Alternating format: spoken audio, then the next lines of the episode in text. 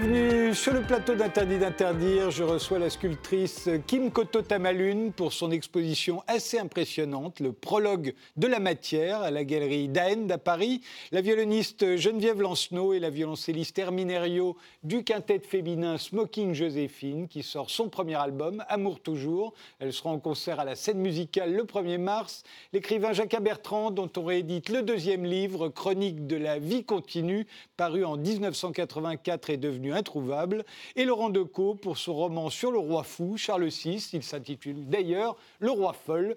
Et l'on commence tout de suite par notre époque. Qu'est-ce qui la caractérise? Eh ben, Voici votre réponse en image, Laurent Decaux. Une image on commence à être familiarisé avec ce genre d'image depuis le début du XXIe siècle, mais là récemment c'est revenu. oui, alors ce qui m'intéressait dans, dans, cette image, c'est pas évidemment la, panique euh, qui peut s'emparer de, nos esprits. Euh, euh, cette peur panique voilà, qui, s'empare du monde entier. Mais paradoxalement, c'est la victoire de la science. Pourquoi? Parce que c'est une maladie qui va faire voilà, certainement quelques milliers de morts. c'est tragique, bien sûr. Mais dans d'autres temps, dans d'autres époques, un virus de ce type-là, la grippe espagnole par exemple, qui est, un, virus tout à fait comparable, ça aurait été 50 millions de morts. La peste noire, un bacille, euh, il y a 800 ans, euh, c'est l'équivalent de 40, 50 millions de morts pour 300 millions d'habitants. Donc il faut remettre les choses en perspective. Et dans les épidémies, comme les catastrophes naturelles d'ailleurs, n'ont jamais fait aussi peu de morts. C'est tout à fait ça. Je pense que le 21e siècle, c'est le siècle de la Chine. Bien sûr, parce que voilà, c'est une, épidémie qui se propage euh, voilà, dans, cette ville, euh, dans une ville qu'on ne connaissait pas il y a, il y a quelques mois, Wuhan, maintenant qui fait la une de l'actualité, ce qui montre la toute-puissance de ce pays dans, le mouvement du monde et des nations, la force de la Chine, puisqu'elle ébranle, cette, cette, maladie ébranle l'économie mondiale, mais aussi voilà, le fait que la science, la science connaisse de, des grands succès. Et, et sans doute le fait que cette maladie ne, ne se diffuse pas plus que cela, euh, à mon avis, c'est tout à fait révélateur de, l'époque, euh, d'une époque sous l'emprise de la science. Jacques Bertrand, votre image à vous, c'est celle-ci. Elle existe vraiment? Je l'ai reçue. Je, ne sais pas d'où elle vient. En fait. Est-ce que vraiment ce, panneau existe hein, Pour moi, aujourd'hui, il n'y a plus que des moulins à vent, et même souvent du vent sans moulin. et puis les chevaliers errants sont interdits strictement. Voilà. Mais j'aimerais bien que ce panneau existe quelque part en Espagne, mais, rien n'est sûr, donc on, ne peut pas savoir. Kim euh, Koto euh, C'est une invitation à la rêverie pour moi, en fait. C'est-à-dire que je n'occulte pas ce qui se passe. Euh, je trouve qu'on vit une époque qui est quand même particulièrement euh, bouleversante sur plusieurs plans. Et en fait, euh, mon, moi, mon dada, c'est vraiment de revenir à la rêverie, à la poésie. Et Mais ce sont des œuvres à vous, ça? Non, ça, c'est ah. une œuvre d'un artiste qui, s'appelle Koe Nawa et qui fait des œuvres juste sublimes. Et euh, il invite vraiment justement à créer des espaces où, on est un peu dans un espace d'entre-deux. Et, et, voilà, il y, a, les potentiels qui remontent. Enfin, il y, a, il y, a, tout un monde un peu comme ça souterrain qui peut remonter. Geneviève euh, Lancenot, votre image à vous, la voici. Euh, c'est une image de Vincent Munier, le photographe euh, animalier Vincent Munier. outre le fait que l'image est aussi très, très poétique et invite aussi à la rêverie, c'est pour moi, ça me touche beaucoup parce que peut-être aussi étant alsacienne, j'ai des, des, racines qui me, qui me ramènent à la forêt. Mais cette, cet homme et son travail euh, son rapport à la nature, euh, le fait aussi qu'il, euh, que pour lui, il voit l'art pratiquement partout ou partout dans la nature. ça me touche particulièrement. je trouve qu'il nous donne à voir un spectacle sauvage que sans, sans lui, on, ne, on, ne, verrait pas, on n'aurait pas la chance de découvrir. alors je me prends peut-être, sans me prendre pour lui, j'ai l'impression aussi que sans les interprètes, on ne pourrait pas forcément on ne pourrait pas entendre les œuvres qui ont été écrites, des œuvres des créateurs. Et puis, euh, puis peut-être aussi parce que je suis, euh, violoniste et donc je travaille avec des, avec des bouts de bois, avec du crin de cheval et tout ça. Tout, tout, est, tout est très naturel. Donc ce rapport au naturel est, et important pour moi. Euh, pardon, je vous ai appelé Geneviève et vous vous appelez pas Geneviève. Je, m'appelle tout à fait Geneviève, mais je m'appelle Geneviève Laurenceau par ah, contre. voilà, donc quand est mal dans l'oreillette, on me dit non, elle s'appelle Laurence. Alors Geneviève Laurenceau et pas, pas, comme je vous ai appelé. Et Hermine Herriot. Orio. Orio. La totale. C'est dingue. Hein. Votre image à vous alors c'est une image prise de l'intérieur d'un violoncelle. Donc vraiment Vous êtes violoncelliste. Je suis violoncelliste. Voilà, c'est pas un hasard. Et hum, bah, cette image, euh, déjà pour moi, elle est intemporelle parce que c'est un violoncelle, ce violoncelle que vous voyez. Il aurait pu être né hier. Il aurait aussi pu être construit il y a 400 ans sur euh, une architecture absolument géniale qui était déjà là il y a 400 ans avec des luthiers euh, qui avaient énormément réfléchi. Donc une architecture très complexe. Et on n'est jamais arrivé à faire mieux. Exactement. En tout cas, on n'a pas trouvé mieux. Et c'est donc, elle a traversé cet instrument comme le violon. Comme le violon, on, Ils ont traversé les époques, les révolutions hein. technologiques, les guerres, les exodes, les modes, les snobismes, tout ça. Eux, ils sont restés. Et ils nous ont survécu et ils nous survivront euh, encore longtemps, je crois. Donc je trouve ça très réjouissant d'être en contact avec cet instrument tous les jours, qui en plus est un instrument très fusionnel, qu'on en serre entre ses jambes, qu'on tient contre son cœur. Et j'aime aussi à croire que dans cette sorte de grenier, parce que ce que j'aime dans cette photo, c'est qu'elle nous montre pas seulement un bel outil, ni une œuvre d'art, elle nous montre un lieu. C'est là où ça se passe. Et c'est là où ça se passe depuis des siècles. Et je pense aussi à... Voilà, il y a Bach, il y a Mozart, il y a Schubert qui sont là-dedans. Et certainement les battements de cœur de tous les instrumentistes qui, ont, qui vont passer à jouer cet instrument et qui, et qui continueront à passer. Donc je me demande un petit peu où va tout ça. Et il y a quelque chose d'assez mystique, je dois dire. Outre le fait aussi que c'est un outil, bien sûr, c'est un outil de travail. Et c'est ce qui fait que quand vous prenez l'avion, vous payez euh, double place. Pas une double place, mais on peut avoir aussi euh, un deuxième plat végétarien pour le violoncelle et une deuxième bouteille de vin. Mais s'il y a Schubert, Brahms, c'est tout le monde dans la boîte. Exactement, c'est quand même tous ces génies, ils ont besoin de manger aussi, ils sont comme nous. eh bien, commençons.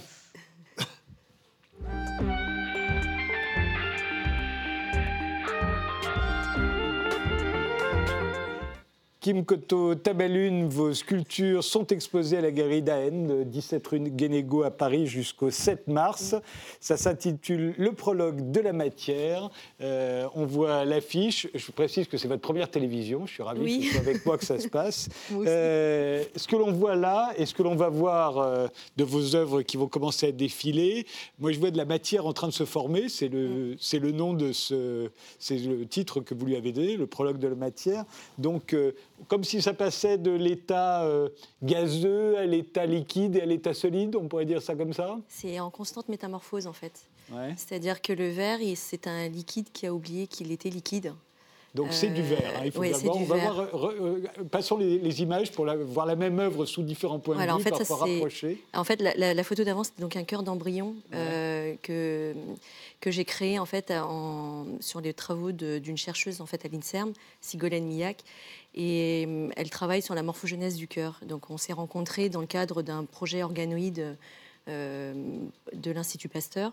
Et l'idée était en fait de, partir de, de, ces recherches pour voir comment euh, donner à voir en fait justement les recherches d'aujourd'hui en termes de recherche fondamentale et de voir en fait les implications que ça pouvait avoir dans, dans la médecine par la suite. Dans... Donc vous, quand vous sculptez ça, on pourrait croire que vous faites ça un peu par hasard ou euh, au feeling. En fait, non, vous, copiez quelque chose qui existe euh, Non, non, là c'est exceptionnel parce ah qu'habituellement je travaille. on va voir les suivants. Voilà, c'est d'inspiration très diverses, mais là en particulier, c'était vraiment, je l'ai vu en tout petit, donc c'était assez émouvant en fait au microscope. Euh, du coup, ça, c'est l'œuf. et euh, donc, pour la petite histoire du, cœur, effectivement, euh, avec Sigolène, on s'était dit que ce serait bien de, changer de dimension. En fait, dans mon travail, il y a beaucoup cette histoire de microcosme et de macrocosme, et qu'on change constamment en fait de vision pour pouvoir, en fait, un peu aussi voir notre place dans tout ça, de savoir mmh. un petit peu où on en est. Et donc, on ne sait pas que c'est un cœur d'embryon, et du coup, l'idée était vraiment de reconstruire en fait une architecture pour moi, en tout cas dans ma, dans, dans ma tête, parce que je suis très au final, je suis dans l'entre-deux. Euh, c'est vraiment ce qui me caractérise dans mon travail. C'est-à-dire que j'ai une posture à la fois. Enfin, j'ai toujours grandi en France, mais je, suis née au Vietnam. Euh, voilà. Et donc, du coup, euh, je pense que j'ai une mémoire cellulaire là-bas, mais j'ai une réflexion qui est quand même propre d'ici. Et ce cœur, en fait, m'a permis de réunir un peu tout ça d'une certaine manière, parce que euh, en médecine chinoise, justement, on dit que c'est l'organe qui irrigue tout le reste. Et, et, en médecine occidentale, en recherche en Occident, le cœur commence à prendre énormément d'importance aussi. Donc j'aimais bien, en fait, aujourd'hui, ce dialogue qui commence à devenir fécond et non plus une opposition, en fait, comme on a une tendance, en fait, à faire. Mais alors, moi, j'ai l'impression, quand je regarde vos, vos, sculptures, j'ai l'impression que ça, ça représente euh, alors peut-être pas celle-ci, mais, euh, mais euh, là, tout à coup, il y, a de, il y a autre chose que du verre. Euh, oui, parce que c'est en collaboration, en co-création avec mon compagnon qui est aussi artiste, voilà, Jean-Benoît pas Salé. Vous, ça. Non, là c'est Jean-Benoît Salé, donc qui est mon compagnon aussi. et en fait, ça fait des années qu'on on, travaille sur des projets. Enfin, ça s'incarne que maintenant, parce que justement, ça demande du temps en fait de collaborer. Il y a les histoires d'ego. Enfin, il y, a, plein de choses qui rentrent en ligne de compte. Et, et donc aujourd'hui, mais on est, on est nourri en fait des mêmes, des mêmes questionnements, je pense aussi ce besoin de comprendre dans quel monde on vit, parce que finalement, on se rend compte que... Et qu'est-ce qu'il y avait avant aussi? Et qu'est-ce qu'il y avait avant? Et, comment est-ce qu'en fait on incarne une idée dans une, dans une matière? Qu'est-ce qu'elle dit de nous? Comment on la transforme constamment? Comment elle nous transforme? Il y a aussi ce, ce va-et-vient constant en fait, c'est un dialogue. Moi j'ai euh, l'impression toujours de voir quelque chose qui sort du vide. Euh, et, et, voilà, et qui prend consistance, qui devient de la matière, ce que ça n'était pas avant. Euh, ben, en fait, et c'est au moment de la transition. C'est en perpétuel, je disais, enfin, justement en métamorphose, parce que euh, j'ai souvent cette espèce de euh, d'angoisse de figer quelque chose, je pense en fait. Euh, parce que quand on fige, c'est comme les idées, tout d'un coup il y a quelque chose qui meurt. Et c'est l'idée que euh, on est des interfaces de, communication, d'information. Et à chaque fois qu'on reçoit, ça, nous modifie profondément. Donc moi, mes axes de recherche sont aussi liés tout ce qui se fait en, physique quantique. Mais là, on a vraiment l'impression que ça bouge. Hein. Ouais, bah, venez les voir à la galerie, vous allez voir. non, mais c'est vrai. C'est vrai qu'en fait, il y, y a, cette dimension de. Et puis il y a de l'eau en fait dedans. C'est aussi le, rapport en fait aux éléments naturels qui nous composent. Euh, il y a toujours cette histoire de ce qu'on a à l'intérieur du corps et comment ça communique avec l'extérieur constamment pour nous modifier. On n'imagine pas le verre si organique. Et pourtant, je dis que le verre, c'est très, c'est solide, solide, quoi. C'est ben, un minéral quand même, en fait, au départ. Euh, c'est du sable, donc c'est, enfin, il y, a cette origine aussi qui est assez étonnante. Et en fait, ce qui est super intéressant avec le verre, c'est que quand il est transparent, comme je travaille, il y a vraiment ce rapport à la lumière, à la diffusion, en fait, de, de cette lumière. Moi, c'est un peu une obsession, en fait, la recherche de la lumière. Donc, euh, le, le verre, avec sa viscosité, permet vraiment de de déployer aussi bien des, des, des, des, pièces en très grand qu'en tout petit et on rentre dans, dans, ce monde-là euh, constamment. En fait. Geneviève. Euh, comment vous le travaillez, le verre? Vous le soufflez pour qu'il prenne ces, ces, formes-là? Entre autres. En fait, c'est des techniques très traditionnelles. Hein. C'est du souffler euh, au chalumeau, on va dire. Donc j'ai juste un chalumeau. Mais par contre, tout ça, c'est de la dentelle. C'est-à-dire que toutes les soudures sont faites une à une jusqu'à ce que la forme elle apparaisse. Et j'ai aucun moule. En fait, j'ai pris le choix, j'ai vraiment fait le choix de travailler sans aucune matrice pour me confronter au vide. Alors parfois je pleure beaucoup. Voilà, vous sculptez le vide. voilà, c'est vraiment, j'essaye de faire apparaître. Et en fait, ce qui m'intéresse là-dedans, c'est qu'il y a toujours un lien entre l'intérieur et l'extérieur. Mmh. C'est-à-dire que toutes ces alvéoles, c'est un peu des trous de lumière pour moi. Mmh. Et c'est ça qui permet aussi cette respiration de l'être, en fait, d'une certaine manière. Comme je savais que vous, on avait tous envie de savoir comment elle faisait, il y a un petit film qui a été réalisé d'ailleurs par Jean-Benoît Salé. Euh, bon, on va le regarder tout de suite, on regardera la suite de vos œuvres après. Voilà comment euh, Kim travaille. des embryons. Oui.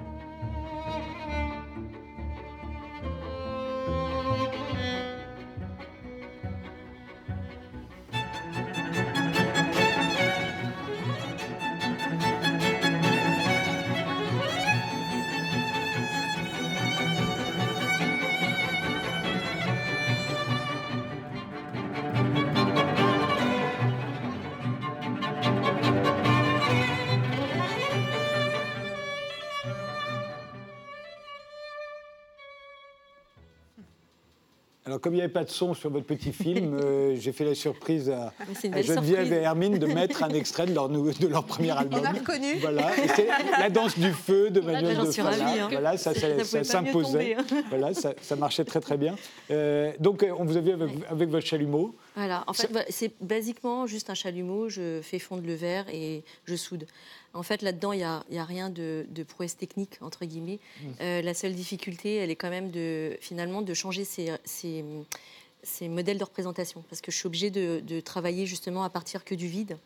Euh, et cette transparence, en fait, amène encore plus loin là-dedans. Et finalement, ce que j'aime avec ce travail du verre, c'est que la fragilité, parce que tout le monde me pose souvent la même question, effectivement, et c'est assez légitime, que enfin, ça doit être très fragile. Et en fait, j'essaie d'expliquer que c'est comme euh, ce que j'entends du coup dans les recherches en mécanique quantique, c'est jamais comme ce qu'on croit en fait, pas tout à fait. C'est-à-dire mhm. qu'il y a toujours une espèce de, une zone comme ça où euh, on peut s'autoriser en fait à, aller même euh, aux, antipodes en fait de ça, parce que l'œuf qui est apparu à un moment donné dans l'image est beaucoup plus solide qu'on ne le pense, et euh, même si on voulait le casser avec un marteau, il faut. On n'y arriverait pas. Non, bah celui-là. Parce qu'on se dit certaines, on a vu à quel point c'est volumineux quand on vous voit à côté. Oui, on a donc un effet bah, ça fait ma taille en fait. Et, on se dit mais quand on transporte ça, on risque de le casser à tout le moment. Bah, après, il y a des zones plus ou moins fragiles. Ça, c'est une évidence. Maintenant, euh, comme je connais maintenant relativement bien mon matériau, quand je dois suspendre, par exemple, la pièce que vous avez vue dans le, la vidéo, c'est une pièce en fait qui a été acquise par le château du Rivaux, et c'est donc un grand foetus qui est suspendu à plusieurs mètres de haut, et euh, il n'y a jamais aucun problème parce que en fait, c'est ça, ça, répond quand même à des contraintes techniques. Euh, donc c'est quand même gérable, en fait, on va dire. maintenant, avec les milliers de connexions que je fais dans les petits réseaux, euh, s'il y a quelques chocs thermiques, c'est pas dramatique. Ça va pas mettre en, péril l'intégrité de la pièce et ça enlève rien en fait à la magie de la lumière. Donc ces pièces-là, on les voit d'ailleurs dans le cadre de l'exposition. Et en fait, euh, justement, l'idée c'est de montrer que le verre, effectivement, est un, matériau qui paraît fragile. Euh, mais ça dépend de la façon dont on le travaille. C'est-à-dire que la façon de se familiariser aussi avec, une, avec un matériau, c'est vraiment une question de, de j'allais dire, de, d'habitude, en fait. C'est-à-dire que quand on voit un verre, on ne se demande pas si on va le casser quand on va boire dedans. Euh, par contre, le fait d'avoir ce, maillage qui paraît fragile euh, accentue cette fragilité dans la tête. Et moi, l'idée, c'est vraiment que les personnes se familiarisent avec cette fragilité qui, enfin, qui fait partie de la vie. C'est-à-dire que tout d'un coup, euh, on n'en a plus peur. c'est un matériau qui est très résilient. Donc même s'il se casse, on le retravaille. Ça donne toujours autre chose, mais voilà. Donc ça fait un peu partie, moi, de tout ce cheminement. Mais quand on vous l'a acheté, si on le casse, vous le retravaillez quand même oui, bien sûr. Après, quand c'est soufflé, euh, c'est. Moi, j'ai jamais eu ce cas-là, hein, par contre. Donnez pas trop d'idées quand même. Mais, mais euh, par exemple, quand c'est soufflé, là où là où il y a de l'eau, c'est sûr que si je le casse, il va falloir que je le retravaille complètement autrement. Maintenant, dans tout ce qui est euh, dentelle, c'est à l'infini et, et c'est ça qui est assez magique en fait avec ce matériau. Vous êtes cher maintenant? Pardon? Vous êtes cher? Euh, pas spécialement, non. Enfin, c'est abordable. Hein. c'est encore abordable. Il y a de toutes les tailles. Donc, euh, l'idée, c'est de faire aussi un, jardin de micro-organismes. Euh, alors ça, c'est les œuvres que j'ai faites en co-création avec Jean Benoît. Ça, c'est ses encres. Et on travaille du coup justement sur notre façon de percevoir comment l'information en fait passe d'un corps à l'autre. Comment on l'engramme et comment on la restitue et qu'est-ce que ça dit de notre perception du réel? Parce que c'est vraiment un questionnement qui me, qui me hante. Euh, pour faire court, en fait, ce travail, il est né de, la confrontation à la mort d'un proche euh, que j'ai jamais connu, mais qui est très important dans ma vie. Et du coup, je, pense qu'en fait, ça a été le questionnement de, comment on passe du néant au vide, mais du néant qui, en fait, qui détruit au vide, euh, qui devient plus fécond, en fait, qui tout d'un coup révèle, j'allais dire, tous les potentiels qui sont en nous, mais qui sont juste endormis, un peu comme ce que la mécanique quantique dit justement, avec ces particules qui, enfin le besoin de Higgs qui tout d'un coup révèle qu'il y a quelque chose dans le vide. Et ça rejoint justement du coup le Tao qui dit que le vide n'est absolument pas vide. Et donc c'est dans les rencontres, c'est tout d'un coup quelque chose qui s'échange dans ce vide, qui va recréer un espace de communication euh, beaucoup plus profond. Et moi, c'est ça qui m'intéressait. Et, quelque part, euh, ce qui est en surface ne peut s'expliquer que parce qu'on a compris ce qui est en fond. Entre la différence entre le néant et le vide, ça aurait pu être un, un début de livre de Jacques Bertrand. Hein. Il n'y a pas de néant. Non, ça n'existe pas. J'ai reproduit dans un de mes livres le diagramme du vide qui, qui, prouve que chaque fois qu'une qu'une chose, qu'une molécule ou n'importe quoi disparaît, elle est remplacée par, par quelque chose d'autre. Voilà. Oui. le, silence après Mozart est toujours de la musique. c'est toujours du Mozart. L'exposition de Kim Koto Tamalune, c'est à la galerie euh, d'Aend, 17 rue Guénégo, jusqu'au 7 mars.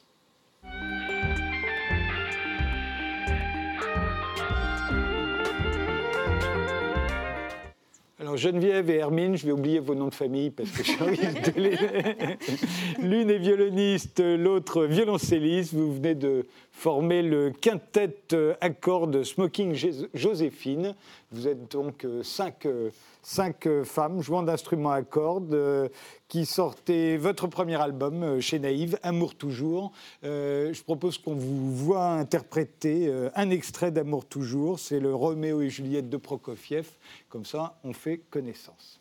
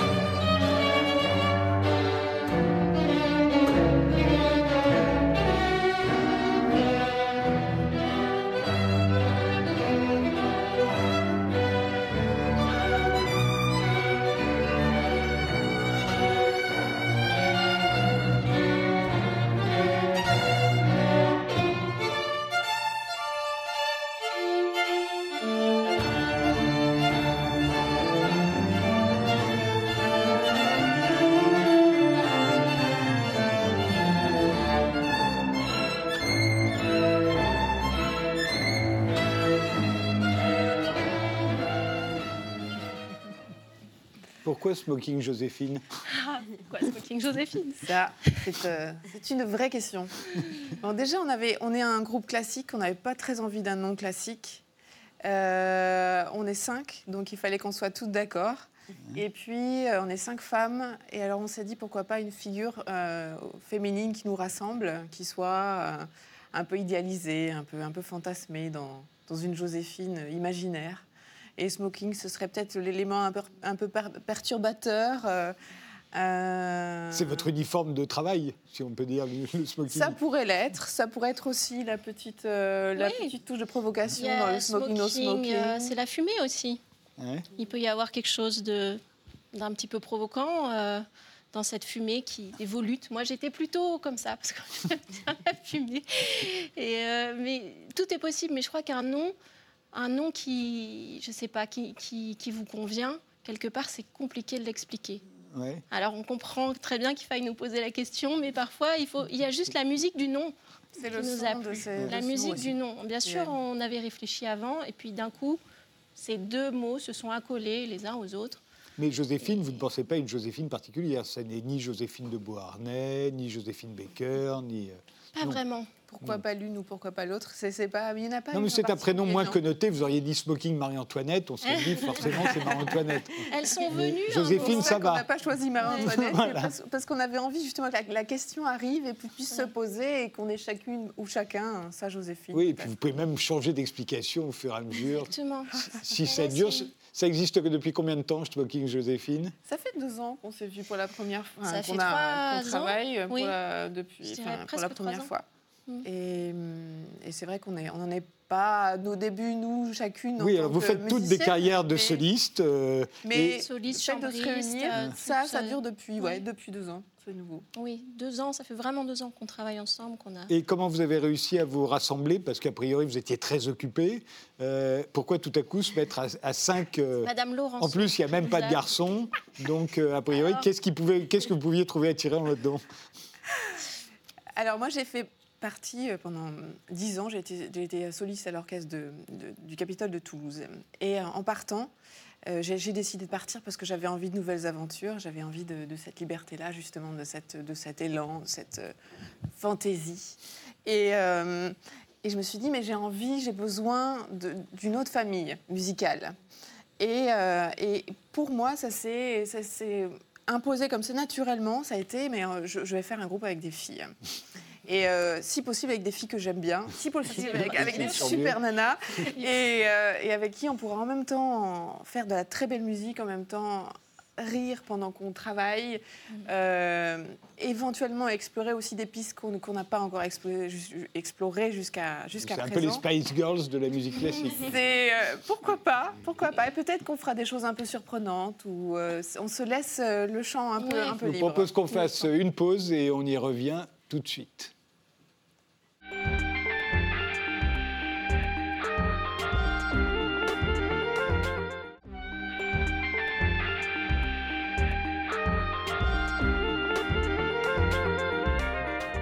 Mes invités sont aujourd'hui Kim Koto Tamalune pour son exposition Le prologue de la matière à la Galerie d'Ainde à Paris, l'écrivain Jacques Bertrand dont on réédite le deuxième livre, Chronique de la vie continue, euh, paru il y a 35 ans, Laurent Decaux pour son roman sur Charles VI, Le roi folle, et la violoniste Geneviève Laurenceau et la violoncelliste Hermine Oriot du quintet Smoking Joséphine qui sort son premier album, Amour toujours. Euh, alors, euh, Hermine, vous, votre version de la naissance de ce, de ce quintet, euh, vous, vous ne quittiez pas le Capitole de Toulouse. Comment a-t-elle fait J'avais rien à quitter, moi. Rien ni personne. Comment vous êtes retrouvée là-dedans? Bah, C'était juste une magnifique surprise. Geneviève m'a téléphoné. On ne se connaissait pas, nous. On s'est rencontrés. Et puis, elle m'a dit qu'elle pensait donc à à faire les Spice Girls de la musique classique. Et, je connaissais la plupart de ces musiciennes et je me suis juste dit, euh, ben, génial, j'ai l'espace pour le faire et surtout très très envie. Et, euh, et voilà, pour moi, c'était pas forcément l'idée que ce soit des femmes, mais que ce soit ces femmes-là et de partir dans, dans cette aventure. Mais effectivement, je comprends mieux maintenant ce qui peut se passer entre du fait qu'on soit des femmes, mais ça se passe pas musicalement non, ben ça se passe par exemple sur le plan photographique. Vous avez fait une photo, vous êtes toutes les cinq sous un lit de roses. Oui, euh, alors ça, Par exemple, ça c'est l'avantage quand on est des femmes et qu'on fait de la musique classique. Voilà ce qu'on peut faire. Entre autres. Vous êtes toutes nues sous les roses. Non, mais ce qui est très agréable, c'est dans les voyages, par exemple, dans les choses comme ça. Comme maintenant, on Là, se connaît bien. Là, agréable, les roses. Non, il faudrait voir le making-of. Il faudrait voir le making-of de la photo. C'était quand même pas, c'était quand même pas triste. Hein. C'était pas triste.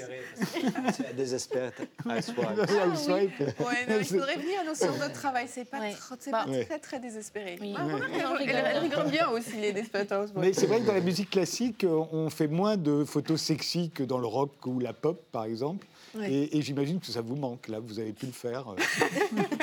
On n'y peut rien, on est comme ça. Non, c'était pas oh, délibéré, enfin, on veut, on veut pas. En fait, parfois, on nous, on nous présente comme euh, celles qui veulent casser les codes. Il n'y a pas vraiment de, En mm. effet, il y a des codes à la musique classique, il y en a certains qu'il faut garder parce que c'est tellement précis, tellement minutieux. Euh, on, met forcément beaucoup, beaucoup, beaucoup, beaucoup de nous quand on joue. Et donc, avoir une salle qui, ferait la fête en même temps, ce serait bizarre. Mais, et donc, ce silence-là, pour moi, il me va tout à fait. Par contre, tout ce qui est autour, euh, peut-être une présentation de, soi, une façon de vivre euh, soi-même la musique, que ce soit sur scène, en dehors, tout ça, ça je veux rien changer. En fait, j'aimerais juste qu'on fasse des choses qui nous plaisent à toutes, à toutes les cinq. Alors, vous, devez, vous avez dû vous entendre sur les titres parce qu'il y a tous les tubes de la musique classique sur votre album. C'est-à-dire, non, c'est vrai, c'est généralement ceux qu'on connaît tous. La danse macabre, on a entendu la, la danse du feu de Manuel de Falla que j'avais mis sur le film de Kim, mais il y a la danse macabre de Saint-Saëns, il y a le salut d'amour d'Elgar, il y a euh, le rêve d'amour de Liszt, euh, il y a, et il y a toujours West Side Story. J'ai jamais compris pourquoi sur tous les disques de musique classique où on met les tubes, où, pourquoi on rajoute toujours West Side Story de Leonard ah. Bernstein, pourquoi pas aussi la musique de la guerre des étoiles ou... Mais parce que... ah, alors ça, c'est une bonne idée d'ailleurs. Euh, oubliez, ils l'ont tous fait aussi. Euh, bah, il faut quand même savoir que c'est un, un disque sur l'amour. Donc c'est vrai que le mythe euh, de, de Roméo et Juliette ou de euh, Maria et Tony, c'est quelque chose de totalement emblématique. Puis ce qu'il faut savoir aussi, c'est que ce sont des, des, adaptations, des arrangements inédits. Mmh. Donc ces tubes, comme vous dites, c'est vrai que ce sont des tubes, mais c'est aussi parce qu'ils sont très beaux en général. et on les entend complètement différemment dans, dans cet ensemble-là. Roger, parce que vous êtes cinq euh, instruments à cordes et qu'il fallait donc les, oui, les transcrire. pas vraiment dans le répertoire euh, classique. on a deux arrangeurs, euh, compositeurs formidables qui ont, qui ont réarrangé ces pièces, donc Fabien Touchard et Nicolas Worms, et qui ont vraiment mis leurs pattes aussi en tant que compositeurs. C'est-à-dire que nous, on a vraiment deux personnalités différentes qui ont revisité ces pièces. Et je crois que ça, on l'entend. Enfin, ça a été un vrai terrain de jeu pour nous. Je propose d'écouter euh, et de regarder par la même occasion le clip, euh, enfin un extrait du clip euh, qui a été réalisé sur la balade numéro 1 de Chopin. Ben, on vous regarde et on vous écoute par la même occasion.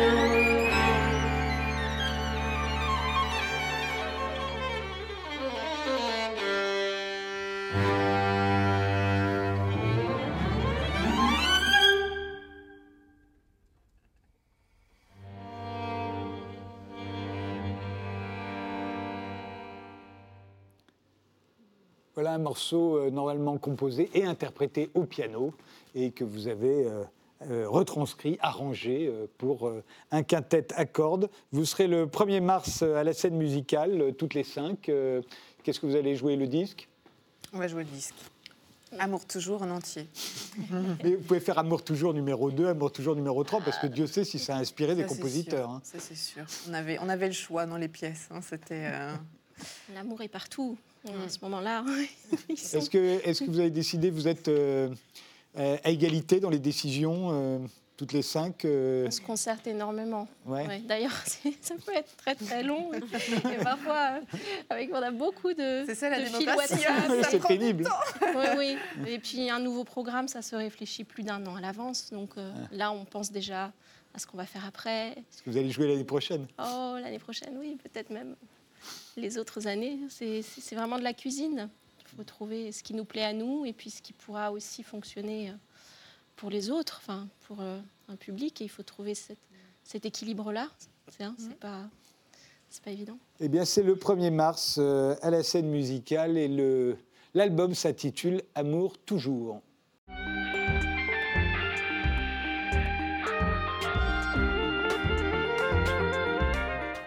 Jacques Bertrand, vous figurez, euh, en tout cas pour moi, au panthéon des écrivains comiques. Euh, vous êtes l'auteur euh, d'une œuvre euh, si originale et si incontournable d'ailleurs que l'on réédite vos premiers livres devenus introuvables. C'était déjà le cas de Tristesse de la balance et, autres signes.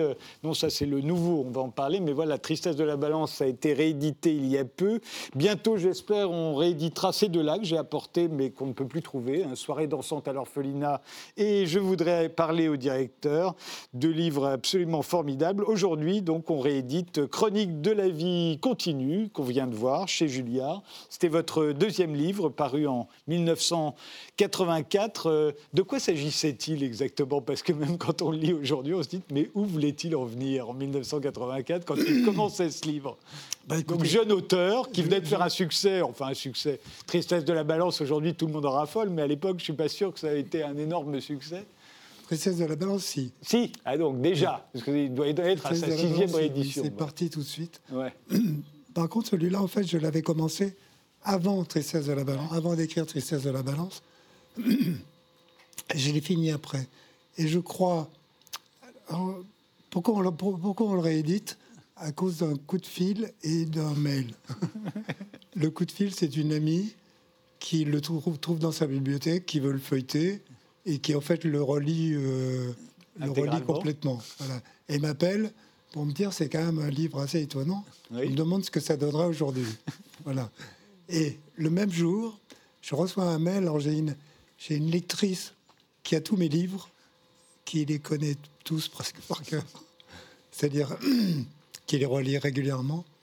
Quand moi j'ai une idée et puis je me demande si, si par hasard j'aurais pas déjà parlé de ça dans, ah oui, vous êtes dans un de mes 27 livres, quand même. Je l'appelle et j'ai sa réponse. Et tout. Mais à l'époque, quand vous commencez à écrire ce livre, Qu'est-ce que vous avez dans la tête? Parce que ça ne ressemble à rien. C'est un livre totalement étrange. Euh, qu'est-ce que vous avez dans la tête? Vous dites, je vais faire quoi? Suis dit, je vais faire n'importe quoi au sens fort du terme. Oui, parce que oh, très souvent on dit, oui, il y a de plus en plus en France, les écrivains se, se, racontent en train d'écrire. C'est exactement ce que vous faites là, mais vous le faites d'une manière tellement insensée. Et, même vous allez plus loin, d'ailleurs, à un moment où vous dites, je n'écris pas, je lis ce que j'écris. Et c'est exactement ce qu'on a l'impression de lire. On dit, je suis en train de lire, non pas ce qu'il écrit, mais ce qu'il est en train de lire qu'il écrit. il y a de ça, il y a de ça.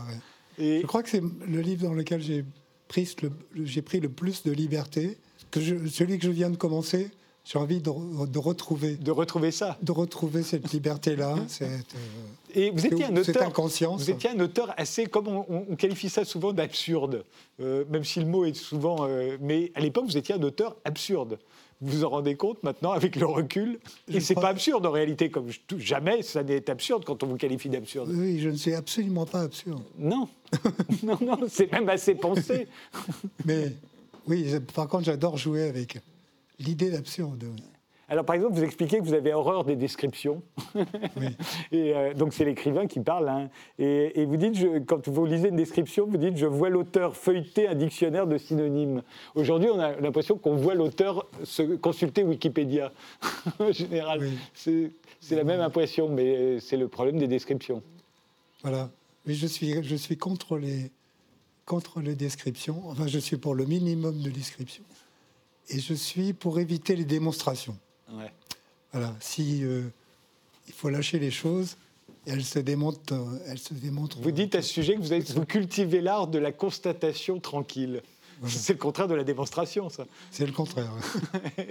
Mais c'est peut-être une bonne définition, d'ailleurs, de votre art, l'art de la, de la constatation tranquille. Peut-être que vous avez battu toute votre œuvre là-dessus. Je crois que oui, 90% de mon emploi du temps, c'est d'écouter, de regarder. Euh, et de constater. Et de constater. Alors vous faites euh, euh, presque un chapitre hein, sur l'homme insignifiant, on sait ce que c'est tous, enfin on sait ce que c'est, on voit très bien à quoi on pense quand on nous parle d'un homme insignifiant. Et, vous, vous, vous parlez de son exact opposé, qui est l'homme signifiant. Et, là, c'est en revanche, je pense que vous êtes le seul à avoir parlé de l'homme signifiant, l'exact opposé de l'homme insignifiant. Je pense, oui. Et ça se passe dans un. Je le rencontre dans un train bondé où il n'y a pratiquement que des gens insignifiants. Et d'un seul coup, je tombe sur, euh, ce type qui me paraît signifiant.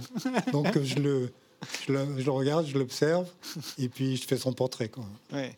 De la même manière, on parle tout le temps d'une intelligence vive. Alors vous, vous prenez le contre-pied et vous parlez des intelligences lentes. Oui, je suis pour l'intelligence lente.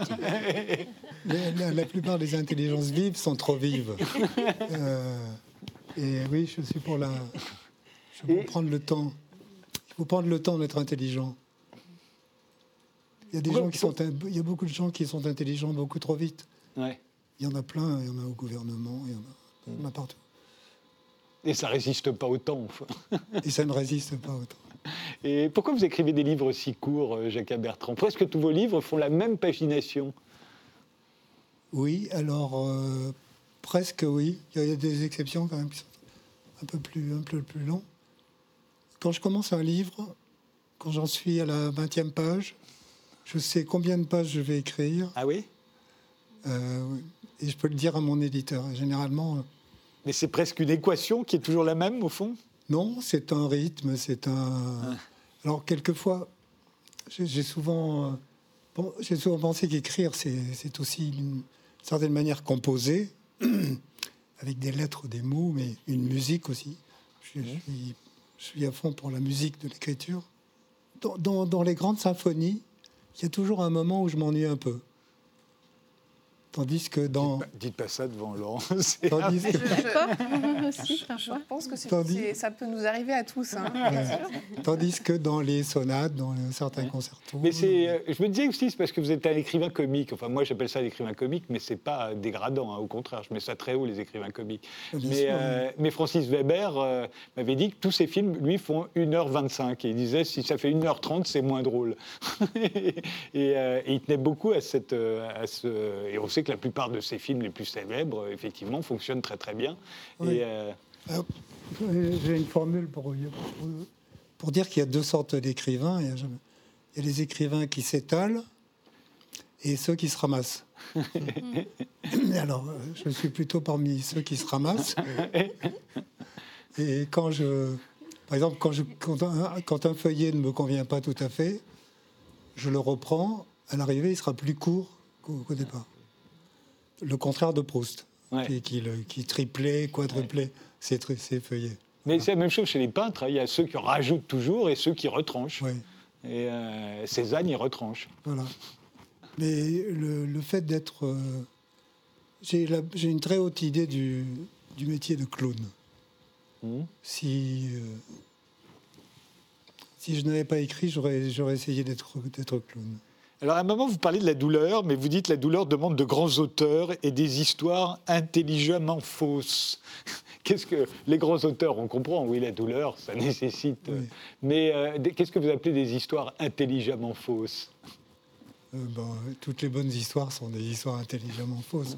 Euh, je plaisante avec ça. Oui. Je crois que. Oui. Et, puis il y a une page sur l'estomac. L'estomac, dites-vous, est le lieu privilégié de la confrontation entre l'être et le néant. Alors c'est d'autant plus lumineux que vous avez écrit ça en 1984 et que 30 ans plus tard, vous aurez euh, un cancer de l'estomac. Vous avez raconté dans, Comment j'ai mangé mon estomac, euh, qu'on va voir apparaître euh, là. et, et vous avez bien failli en mourir. vous ne pouviez pas l'imaginer à l'époque, en 85, quand vous écrivez ça Non. Non, mais il y a quelques. J'ai pu remarquer, ou on m'a fait remarquer, qu'il y avait quelques. Dans mes livres, on pouvait trouver des. un petit côté extra-lucide. Des passages euh, visionnaires, ouais. Par exemple, dans, dans un livre, j'ai annoncé la tempête, la tempête de 99. Ouais. De, deux ou trois ans avant. Ouais. Mais vous disiez qu'elle aurait lieu en 99 et qu'elle frapperait Paris et qu'il n'y aurait plus de forêt Non, non, non. Parce que sinon, d'annoncer une tempête, en disant, vous savez la dernière tempête du siècle. Ah oui, ah, pas mal. Vous étiez arrivé à la page 20 déjà. Vous savez exactement ce qu'elle s'écrire. Ça s'intitule euh, Chronique euh, d'une vie. Euh, non, comment C'est Chronique de la vie continue. C'était le deuxième livre de, de Jacques Bertrand. Il vient d'être réédité chez Julliard.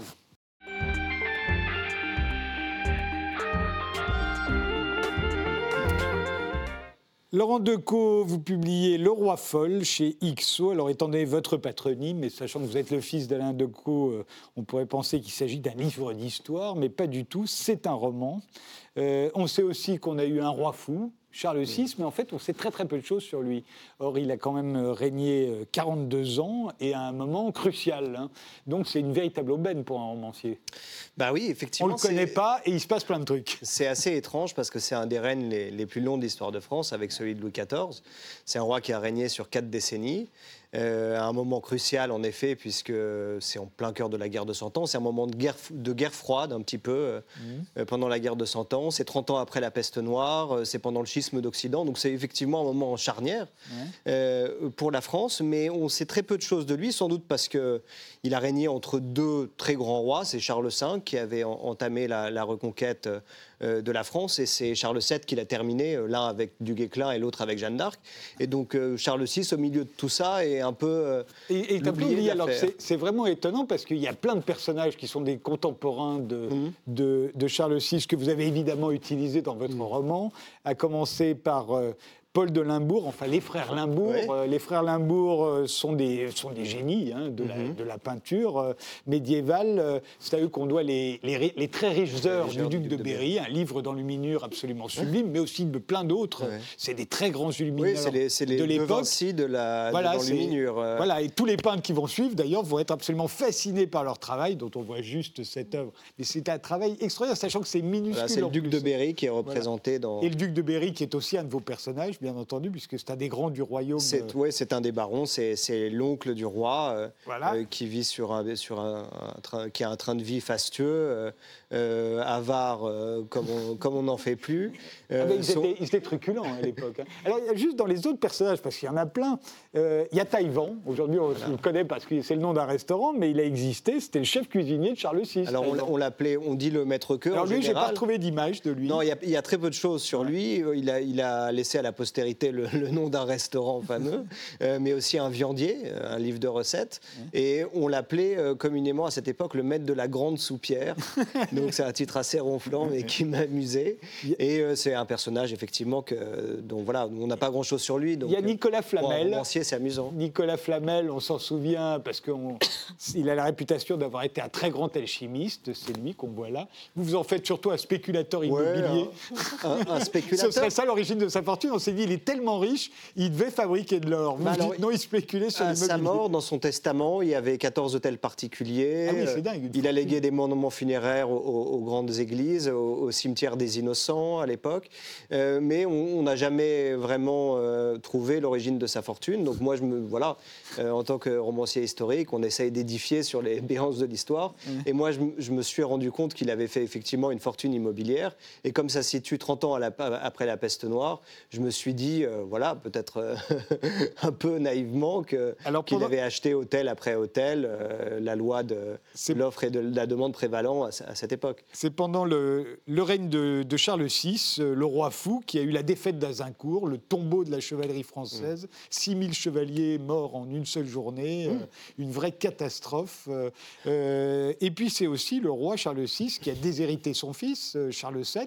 Alors ça c'est plutôt le fait de, le fait de son épouse d'Isabeau oui, comme il était fou, Bavière. comme il était voilà, il y avait, il y avait, il y avait une régence de, de fait qui ne s'appelait pas régence, mais néanmoins, c'était une régence. Isabeau qu'on voit apparaître. voilà, Isabeau qui a, une, qui a une réputation assez sulfureuse, puisque Sade a fait de sa vie un, roman érotique, et puis les, les chroniqueurs de l'époque, Froissart, euh, Juvénal des Ursins, le religieux de Saint-Denis, parlent de mœurs tout à fait dissolues. Voilà, la légende noire veut que Charles VII soit le fils de, de, ses adultères avec Louis d'Orléans, le frère du roi. Donc là aussi, il y avait, voilà. il y avait de la matière pour. Euh, mais Charles VII, il est, il est déshérité euh, alors par sa mère, mais sous le règne de son père, sachant que c'est pour ça que Jeanne d'Arc va arriver un jour euh, pour le faire sacrer à Reims, parce qu'il n'a pas été sacré, parce qu'on avait prévu que ce serait le roi d'Angleterre qui prendrait sa place. Voilà, Donc on est, vraiment à, un, nœud gordien de l'histoire de France. C'est quelque chose qu'on ne sait pas, c'est qu'effectivement, un roi d'Angleterre, le jeune Henri VI, a été couronné à Notre-Dame en 1430, ça on ne sait pas, mais c'est... Et tout ça, ça s'est décidé sous le règne de Charles VI. C'est un traité, c'est le traité de Troyes qui est à l'origine de, de, cette succession, et c'est Isabeau de Bavière qui était, qui était derrière tout ça. Mais moi, dans mon roman, j'ai essayé de raconter les origines, en fait, les origines du mal. J'allais dire, ce qu'il y a, c'est que vous, ce qui vous intéresse dans le roman, c'est plutôt Isabeau de Bavière, qui, occupe une place très importante. Ça commence tout de suite par euh, une scène d'adultère entre Isabeau de Bavière et, et, Pierre de Craon, qui est un, mm.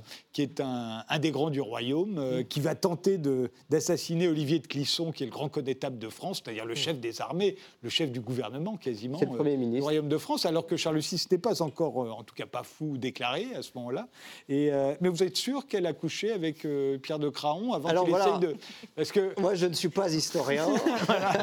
je suis romancier. Ce qui me plaît, c'est de raconter des histoires. Voilà, ça, c'est une histoire que j'ai à peu près inventée. Mais en fait, on ne comprenait euh, dans les textes des chroniqueurs, à l'origine justement de ces 30 ans de calamité jusqu'à Jeanne d'Arc, de la guerre civile des Armagnacs et des Bourguignons, d'Azincourt, voilà, de cette période tragique pour la France, comment voilà, ce qu'il faut savoir, c'est que le, roi de France, Charles VI, est devenu fou en voulant aller châtier le duc de Bretagne, qui est à l'origine d'un attentat contre son connétable. Donc en fait, en voulant aller récupérer Pierre de Craon, dont il ne sait pas qu'il couche avec sa femme, mais qui, euh, parce qu'il a essayé d'assassiner euh, le connétable, en fait, s'en est pris à la monarchie. Exactement. Et à l'origine de cet attentat, il y a Pierre de Cran, et on ne sait pas comment il a été disgracié. Alors une disgrâce, c'est quand même quelque chose d'assez fort dans une cour, et voilà, pour moi, il faut quelque chose. Ah, ça pourrait être parce qu'il a couché avec la reine. Bah, ça, ça me, ça, m'a semblé évident. non, mais moi, ça me paraît. en tant C'est quand même super grave que la reine de France se couche avec un autre. Ils ont eu quoi 10 enfants en plus, Charles VI et sa femme. Donc s'il y en a 6 ou 7 qui ne sont pas du roi, c'est quand même problématique. À l'époque, euh, on ne se contente pas de disgracier l'amant. Euh, elle, on l'aurait enfermé à la tour de Nesle. Euh, oui, euh, c'est ce que. Enfin, effectivement, là, vous parlez des rois maudits, des frères donnés, écartelés, pendus, euh, les parties exposées. La reine adultère, c'est grave.